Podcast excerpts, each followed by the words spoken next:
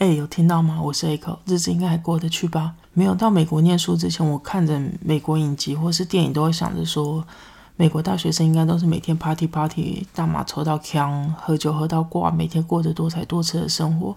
来美国念书之后，才发现人生如戏这种事情只会出现在不好的事情上。像这种极乐人生的幻想是不会轻易实现的。第一学期对我来说真的是震撼教育。首先功课爆炸多，我真心觉得在台湾大学念四年的作业数量加起来都没有美国大学一学期的总量多。经过第一学期的震撼教育之后，我第二学期开始逐渐适应每一学期的节奏。如果有听过之前 podcast 的人，应该都会知道，我每天花超多时间在交通上。除了交通之外，我每天还会打工三到五小时，毕竟生活还是需要金钱啊。我每天的时间表大概就是早上五点半到六点间起床，八点左右到学校，中间就是上课、吃饭、打工、跟同学讨论作业、去健身房等等。五到六点左右从学校回家，回到家之后洗澡、吃饭，开始写作业的时间大概就是晚上八九点之后。当然。如果下午有空闲，就会在学校把先把部分作业写到一个段落，或是把相关资料查好，晚上回家才可以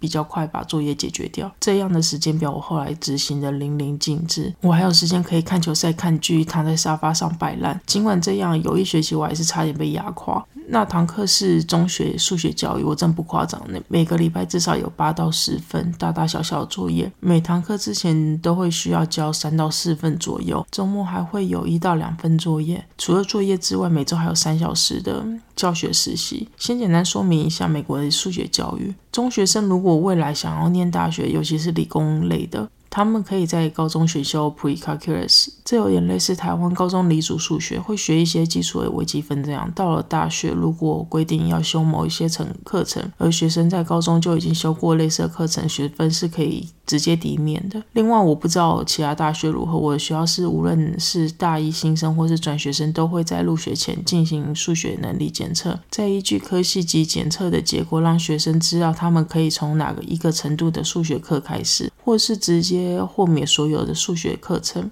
简单来说，就是他们会先用一些方式去检查、检测学学生的数学能力。那如果数学程度够好，符合到他那个科系的要求，那就不需要再再浪费时间在数学课上。假设如果学生的数学程度不够，那就很可能会从最基础的课开始上。我有一名念会计的朋友，我有一名念会计的朋友，每一次他来问我的数学问题，大概都是台湾国中数学程度。尽管如此，他还是学得非常挣扎。我问他说：“记得我记得商学院的数学。”应该都是至少要有 pre-calculus 的程度吧。他一脸崩溃的说：“我知道，我觉得人生非常灰灰暗。”回到那堂课，我差点嗝屁的课，因为那堂课是中学数学教育，我所以教授就决定我们以 pre-calculus 为例做教学内容。主要原因是 pre-calculus 包含从最基础的线性到几何，外加上这堂课包含教学实习实做，所以整堂课的节奏是跟着某程度的数学课程一模一样。每堂课前的作业内容，其中有两项就是要写完那堂数学课的作业。以及用文字解释该单元课程的主要概念。跟着写完那堂课作业的内容，大概就是所有作业里面最简单的部分。作业程度大约就是台湾国高中数学。最麻烦的是要用文字解释概念，这部分我每次都会花一堆时间看一堆理论，才能稍微显得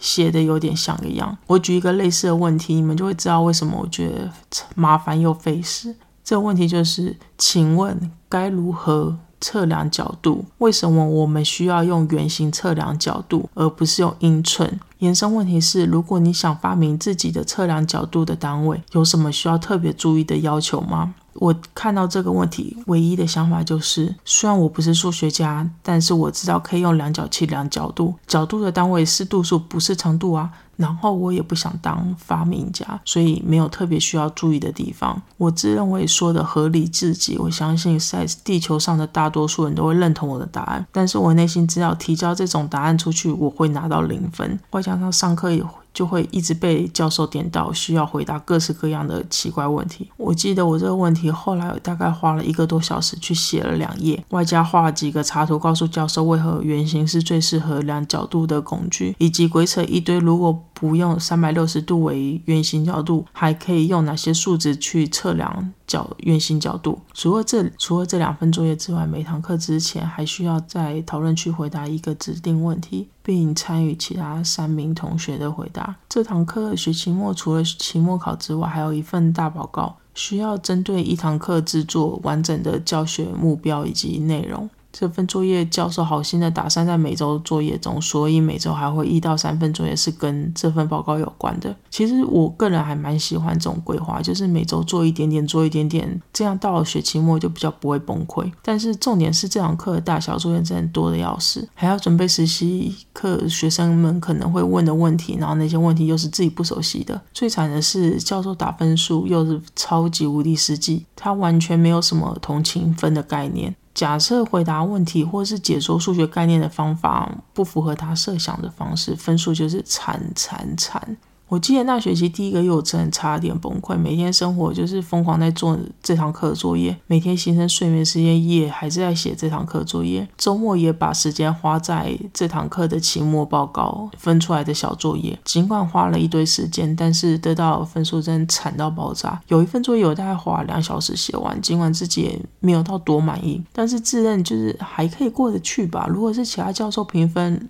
满分十分，我应该还是可以拿到八点五分之类的。考量这个教授打分超级严谨，我自己提交出去之前，我估计我应该可以拿到七分左右吧。最后拿到分数是三分，我看到分数，眼珠跟下巴差点掉下来，立刻写一封信跟教授说，我想要在上课前跟他聊聊。其实后来我真的觉得还好，我知道黄龙，因为跟教授谈过之后，后来就直接抓到。他到底想要什么？之后我偶尔也是可以拿到满分，大部分都是拿个九分、九点五，当然也是有八分的时候了，但是总比三分真的好太多了。我内心一直觉得自己不得要领，最主要原因是这种学习数学的方式，我人生第一次碰到，我都不会用中文好好去解释这些问题的，我还要用英文解释这些内容，真的是要我命。我一位美国朋友后来也修了这个教授的这堂课，他每份作业拿到的原始成绩都比我还要低。之前和这个朋友一起在修其他课的时候，我大多数的时间都是比他早着，他帮我抓重点啊、复习作业啊等等，所以他的分数会比我低，我真的非常惊讶。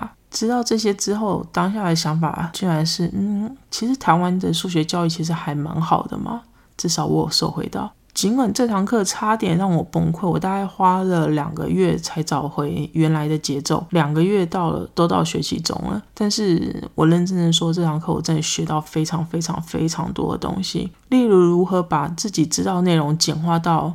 让一般人都可以理解。我还记得学期初某一堂课，教授对着全班说：“我知道你们这些会来修这堂课的人，都是对自己的数学能力有自信的人。但是，请放下你们那些莫名其妙的骄傲感。懂一个东西不一定懂得如何教会别人怎么用那个东西。世界最伟大的球员不一定是一名好教练，厉害的教练，他们的运动生涯可能乏善可陈，但是他们懂得让智障都知道该怎么执行战术，并且赢球。所以，请抛开。”你们的骄傲，请认真看待教学这件事情。虽然我不是很认同他所说的让智障都知道怎么执行战术这部分了，但是这段话的确在某种程度上改变了我的思考方式。我也比较可以理解为什么他要求用他的方式去教学生数学，学生真的会比较容易吸收那些看起来莫名其妙的数学理论。这些改变在后来的教学实习上的确，我是受用非常非常多。这个教授也是我最喜欢教授之一，虽然整个过程我真的受尽他的折磨，但是他真的教会我非常多内容。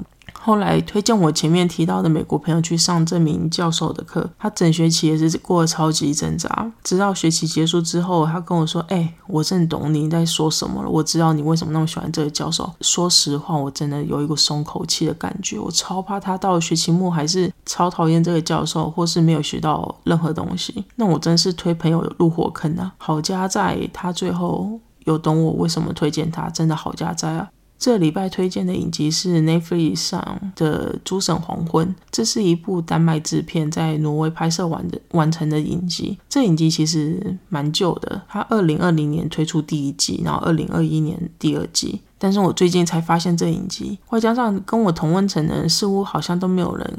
讨论过这摄影集，所以就想说管他的。那这礼拜就介绍这部影集吧。这部影集简单的说，就是在讲雷神索尔的故事。我自己对北欧神话其实没什么涉猎。认识的所有都是从 Marvels 来的，就是包含索尔啊、洛基啊、奥丁啊这些人物都是从 Marvels 看来的。这影集有点类似在讲现代的北欧神话，他将索尔以及其他神族之间的关系解释的比较详尽。看完这部影集之后，我想我应该会找时间去了解一下北欧神话吧。故事一开始是一个看似平凡的妈妈带着两名儿子搬到一个叫艾达的挪威小镇上。这个小镇的经济命脉是靠着尤图家族企业支撑的。尤图这个家族，他们其实是巨人族。他们的家族事业并没有尽到维护地球环境的义务，相反呢，他们为了自己的利益排放有毒的废水，污染水源，并杀害可能揭穿他们不法的人。平凡母子进入艾达这小镇之后，他们自己的人生逐渐发生一些转变，看似不起眼的恶。大儿子突然拥有天生神力，他逐渐发现他转变成雷神索尔，而他的主要任务是协助人类保护他们的环境及家园，并驱逐巨人尤图家族。我在这边得先打一个预防针。老实说，这部影集第一季刚开始的时候非常非常的闷。如果不是因为它是雷神索尔的故事，我应该很早就放弃了。再加上饰演索尔的演员在这部片里面的造型真的十分之平凡，就是班上那种特别边缘的同学，各方面都没有表现特别突出，然后甚至有点社交恐惧症。我承认我的胃口已经被 Marvel 的雷神索尔养大。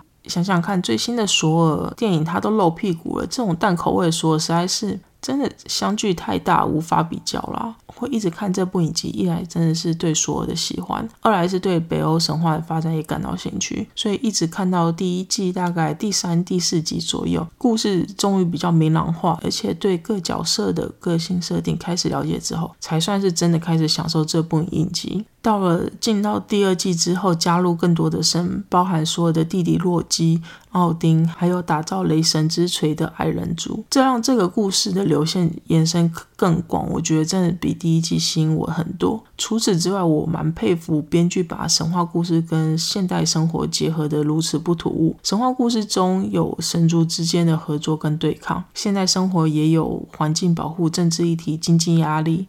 亲情、友情、事业、学业等等烦恼，这些内容在这部片都完全被表现出来。虽然偶尔会对主角的优柔寡断感到不耐烦，或是觉得一些政治或是环保议题太枝微末节，但想想这就是人类每天面对的事情啊。Netflix 已经宣布这今年会试出这部影集的第三季，而且也是这部影集的最后一季。有兴趣的人可以看看这部片哦。好啦。今天就讲到这边，如果有任何想法建议，可以留言或者私信和我说。谢谢大家，下次聊，拜拜。